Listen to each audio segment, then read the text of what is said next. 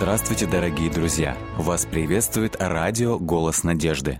Мы слушаем аудиокнигу «Французский капитан».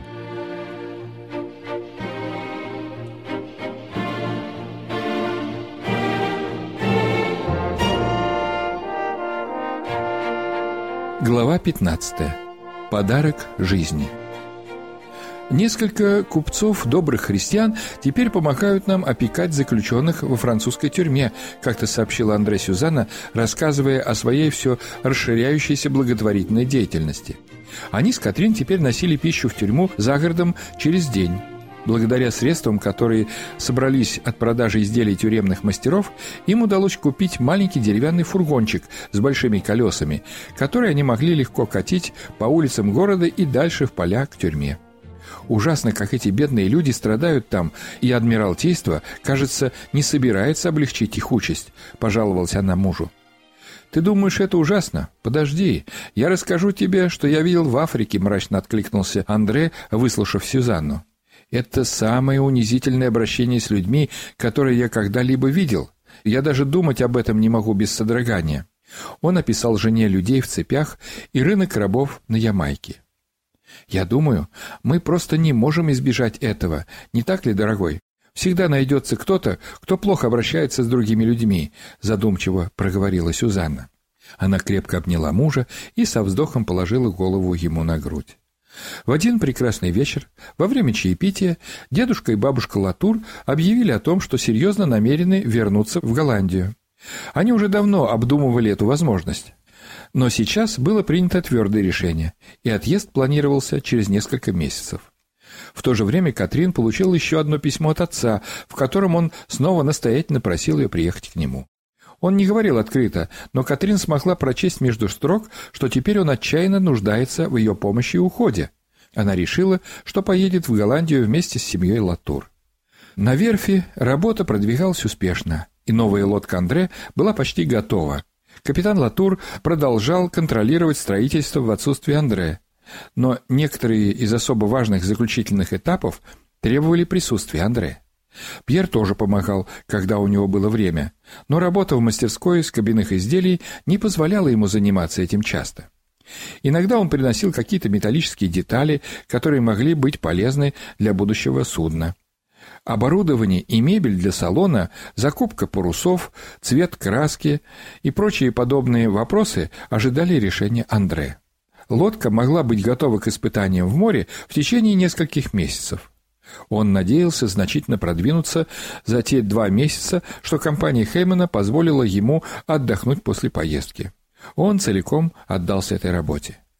В силу занятости повседневными делами Сюзанна и Андре не говорили больше на тему жестокости людей по отношению друг к другу, пока не услышали в церкви от одного знакомого, что квакеры, которых было в городе много, начали кампанию против рабства. «Будет непросто поднять такой вопрос у нас в Бристоле», — сказал мужчина. «Многие торговцы в нашем городе всеми силами пытаются войти в этот бизнес, а здесь вдруг появляются квакеры и начинают проповедовать, что это неправильно. Очень смело, не так ли?»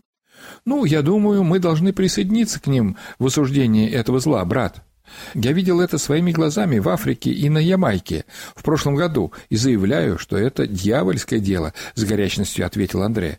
К ним подошел пастор Тинель. «Пастор, когда мы будем говорить об этом зле, которое называется рабством?» — вырвалось у Андре. «Оно от дьявола и позорит такую христианскую страну, как Англия». «О, я согласен, что мы могли бы поговорить об этом, но кто будет прислушиваться к нам? Мы, иммигранты, не оказываем влияния в этом обществе, к сожалению. Даже квакеры здесь, как глаз вопиющего в пустыне. Боюсь, никто их не послушает. Мне кажется, что только англиканская церковь могла бы попробовать что-то сделать в этом направлении, друзья мои. Замечания его оказались пророческими, но у обоих слушателей они вызвали разочарование. Он говорил с такой убежденностью, что Андре посчитал бесполезным продолжать разговор. «Как ограничены порой люди», — подумал он про себя. Все чаще Андрей чувствовал, что задыхается здесь. Пренебрежение правами человека, ужасающие социальные условия Бристоля, где нищие умоляли о куске хлеба, в то время как богатые купцы все умножали свои богатства. Зловоние, грязь, эпидемии – все это было невыносимо. Все чаще он стал задаваться вопросом, а какова жизнь в новом свете? Экипажи судов, возвращавшихся из Северной Америки, рассказывали о чудесах. Свежий воздух, земля для всех, безграничные возможности. Может ли все это быть правдой? Он должен увидеть сам. Андрей решил, что попросит своего работодателя отправить его хотя бы один раз в рейс на корабле, идущем в Нью-Йорк. Он поделился своими идеями с Сюзанной, чтобы узнать ее мнение на этот счет. «О да, если это действительно столь хорошее место, как я слышала, то почему бы нам не попробовать? Я не думаю, что в Бристоле нас ждет что-то хорошее в будущем. Ты удивительная жена, дорогая. Некоторые женщины, наверное, и слушать бы не стали мужа, который предлагает отправиться на другой конец света, ответил Андрей. Ну, если мы решимся сделать такой шаг, то сначала должны обратиться за разрешением на натурализацию здесь, в Англии. Мы не можем быть гражданами, потому что это стоит огромных денег но за натурализацию берут умеренную плату, так что я думаю, что мы справимся, и это даст нам право поселиться на территории английской колонии в качестве свободных людей. Поручителями за семью Ламоро выступили господин Хейман и пастор Тинель. Через три месяца их заявка была одобрена, Документы, сопровождающие официальное письмо, заявляли, что им разрешено приобретать землю, но рожденные от них дети не будут иметь права наследовать ее. Они могут обращаться в суды, если нужно, но не допускаются занимать какую-либо государственную должность, гражданскую или военную. Дополнительно сообщалось, что после семи лет натурализации они могут подать заявление на постоянное гражданство в Англии. Их сертификат был занесен в Королевский регистратор 22 июня 1694 года. В нем говорилось Настоящим подтверждается право на натурализацию Андре Ламоро, Сюзанны, его жены, Элизабет и Джудит, их детей. Планы поехать в Нью-Йорк ускорялись еще одним обстоятельством. Сюзанна снова была беременна. Андрей очень надеялся, что они будут благословлены еще одним сыном. Кто-то должен носить наше имя, особенно если мы планируем начать новую жизнь в новой стране, думал он. Катрин и родители Сюзанны решили отложить переезд в Голландию до рождения ребенка. Господин Хейман тем временем сообщил Андре, что счастлив назначить его третьим помощником на судне, отправлявшемся в Новый Свет, выход которого предполагался на следующей неделе. «Розмари» была надежным судном, закаленным в Индийском океане, но таким, на котором Андре никогда не плавал раньше. Капитан Томас Норс, ветеран компании Хеймана, приветствовал его на борту, когда тот стоял на якоре в реке Северн. «Он не самый новый, но самый лучший», — заявил он, показывая Розмари Андре. Это был самый оснащенный корабль, который Андре когда-либо видел.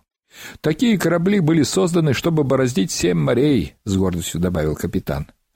Она также хороша в качестве боевого корабля, как и в качестве торгового. С удивлением заметил Андре, увидев несколько десятков пушек на борту. Он с интересом разглядывал возвышающийся грот и грот Марсель. Огромные паруса, самые объемные из тех, что ему встречались, могли поймать ветер и заставить судно лететь как птицу, отметил он. На Росмари было более 500 человек экипажа. «Подожди, ты еще не видел кормовую часть», — хвастался капитан Норс, проводя Андре через ют в каюту капитана. Построенная в Депфорте на реке Темзе 10 лет назад, она была спроектирована, чтобы обеспечить комфорт для наших экипажей, а также для наших пассажиров.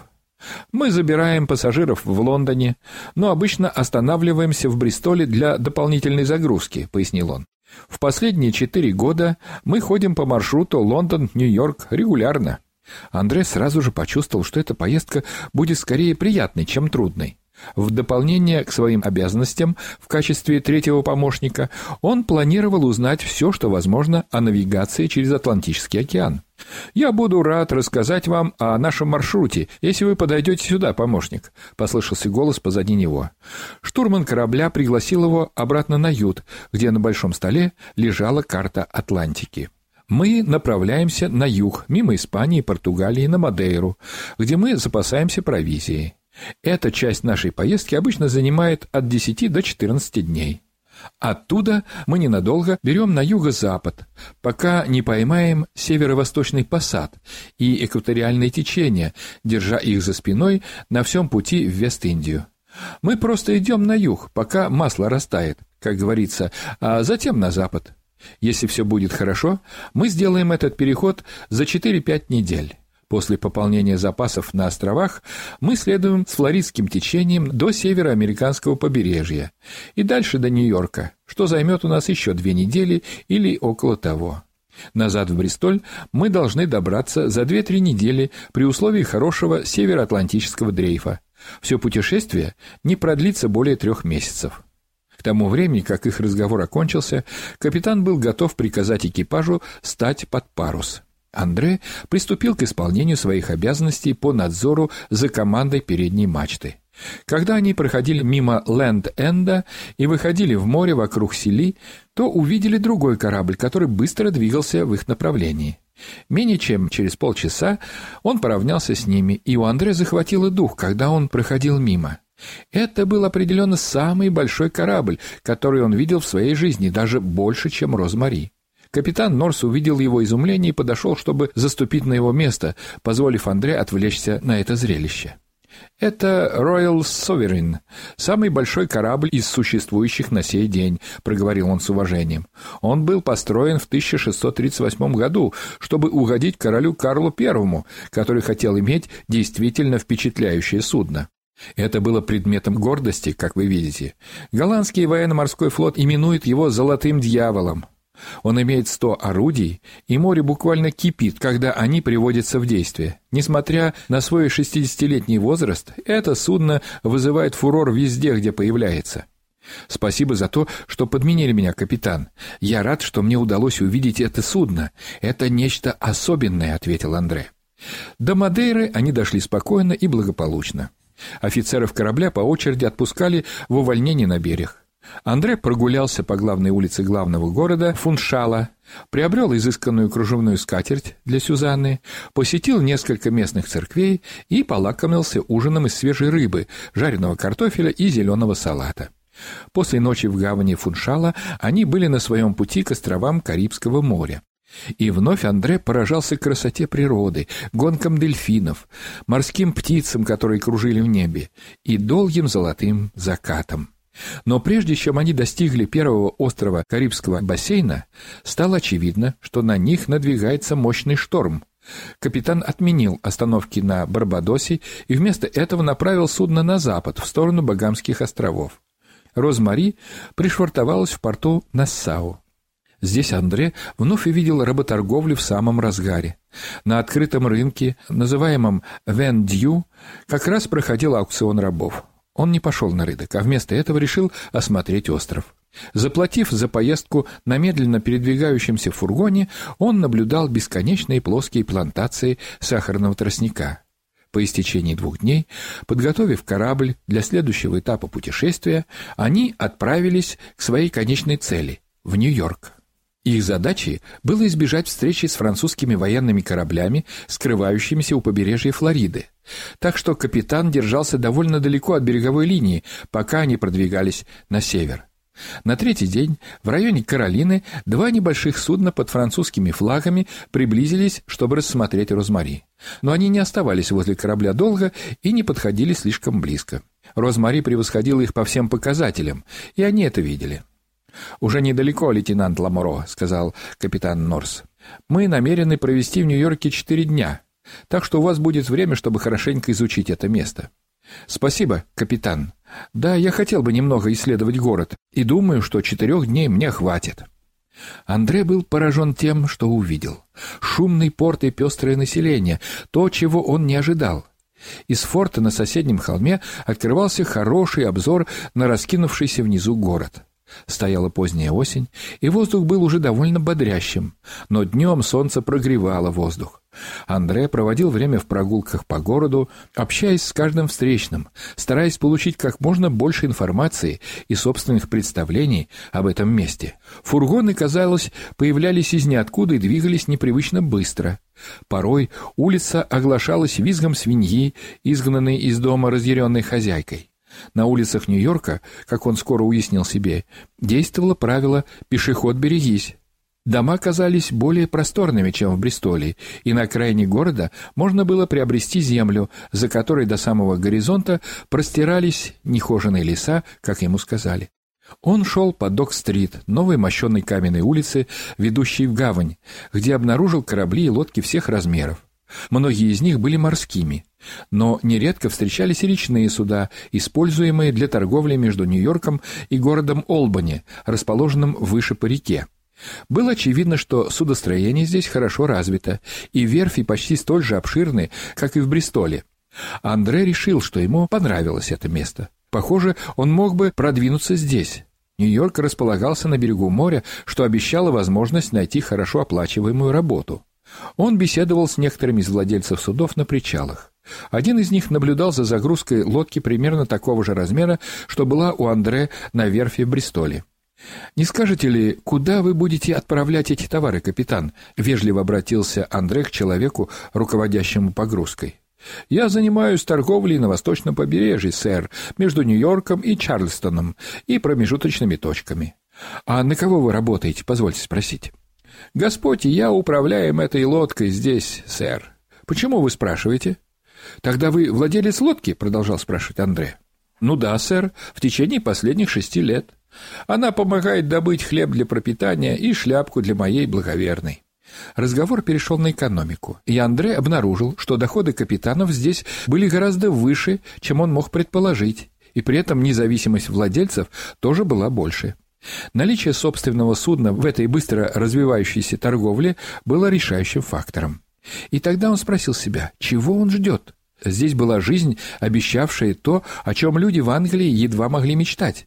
Скоро он снова был на борту корабля, направляющегося через Северную Атлантику в Европу. В отличие от южной части океана, воды здесь волновались и пенились так сильно, что даже бывалые моряки мучились от тошноты. Порой ледяной дождь обрушивался на корабль, а в середине плавания они даже ненадолго попали в метель. Но при этом ветер все время дул им в паруса, так что они достигли берега в назначенное время. Они и не заметили, как корабль уже вошел в Бристольский канал и добрался до Эйвона. Каким радостным было воссоединение, когда он вернулся в свой дом в Бристоле.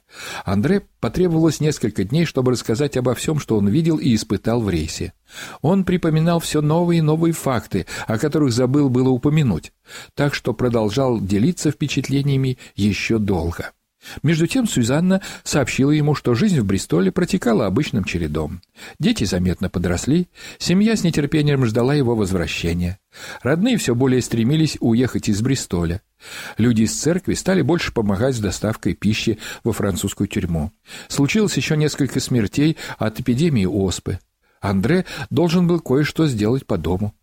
Несколько недель спустя, в холодный декабрьский день, когда Катрин, Сюзанна и еще одна женщина из церкви были на пути к французской тюрьме, толкая тележку с продовольствием, Сюзанна вдруг ощутила движение в животе. «О, Катрин, это должно быть здоровый ребенок. Он меня толкает так сильно», — сказала она, согнувшись от боли. «Стой здесь. Я найду кого-нибудь, чтобы отвезти тебя домой». Катрин удалось быстро найти фермера с лошадью. Они помогли Сюзанне собраться в седло, и она, вцепившись в гриву, отправилась обратно в город. «У вас очень активный мальчик», — наконец объявила акушерка семье поздно ночью. «Все, что ему нужно, — это имя, мистер Ламоро. Но я думаю, что он пришел на смену нашему Даниэлю. Так что давайте назовем его Даниэлем. Это сильное имя», — предложил он. Сюзанна согласилась.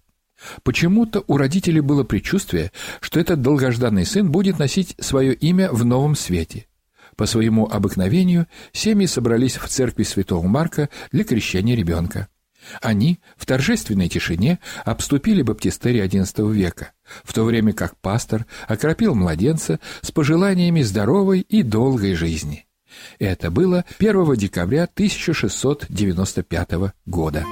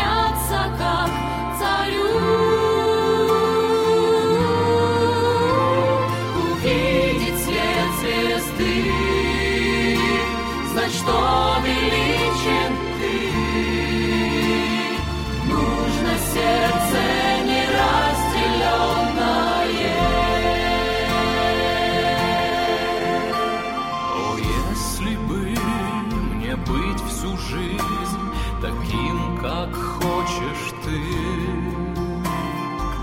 сосудом чести для тебя, Господь. И пред престолом слышать глаз, служил ты верно мне. Нужно сердце неразделенное.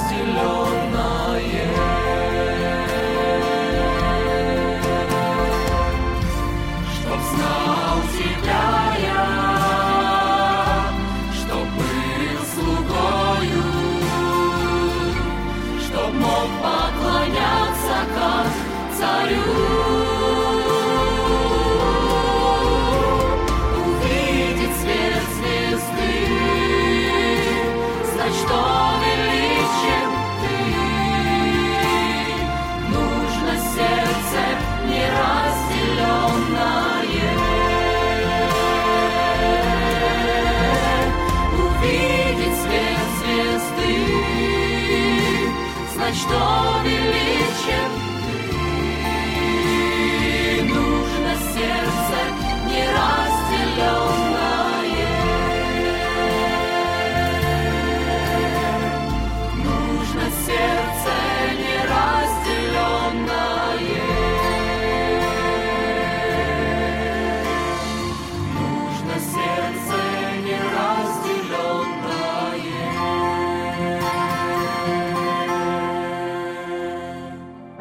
Небольшой боевой отряд двигался дорогой прямо на север. Его возглавлял молодой харизматичный командир, который размашистым шагом подгонял идущих вместе с ним. Его взгляд хватался за горизонт, и мысли уже вершили правосудие в далеком городе. Он знал, что прав, и только молодым и талантливым, как он, дано это чувство, когда ты творишь историю. Такие герои были до него, и ему было известно, как прославил их в веках то дело, что им отмеряли свыше. Его страна была в оккупации, но ко внешнему врагу всегда примешивались внутренние, и они были опаснее всего, так как не давали сплотить народ для решительных действий. Движимый революционным духом свободы, он бросил вызов смутьянам, которые подрывали и без того шаткую власть. Их идеи распространялись с небывалой скоростью, плодясь на предрассудках необразованных людей. Изгладавшиеся по счастью люди выдумали себе исцеление, оживших мертвецов, скоро золотой век и, хуже всего, нашли человека, выдававшего себя за Господа Бога. Такого нравственного падения и идолопоклонства не помнили их отцы. Решительные действия преданных делу освобождения почти остановили болезнь. Оставались последние шаги. Дорога обходила скалу, и, выйдя на поворот, отряд вдруг встретился с необычным препятствием. Ветер, колоссальной силой внезапности остановил всех, и люди, упираясь ногами и вытянув вперед руки, старались хоть как-то сохранить равновесие. Пошатнуться означало погибнуть. Они стали похожи на статуи в неизвестном храме, застывшие в противоборстве со стихией, и только хлеставшая на ветру одежда выдавала ужас этого момента. «Не иначе злой дух», — подумал командир, призывая в молитве защиту неба. Сквозь облака пробился луч света и огненной иглой ударил ему в глаза. Молодой человек охнул и упал навзничь. Опершись в землю одной рукой, он свободный отгонял от лица тьму слепоты. Ветер перестал тут же, и воцарилась тишина с шумом в ушах. Мистический страх лег печатью на лица путников. В низком гуле невидимого грома раскатом прозвучали слова «Саул, зачем ты гонишься за мной?» Книга «Деяния апостолов», глава 9. С вами был Александр Медведков. Заходите, пишите и оставляйте отзывы на сайте голоснадежды.ру.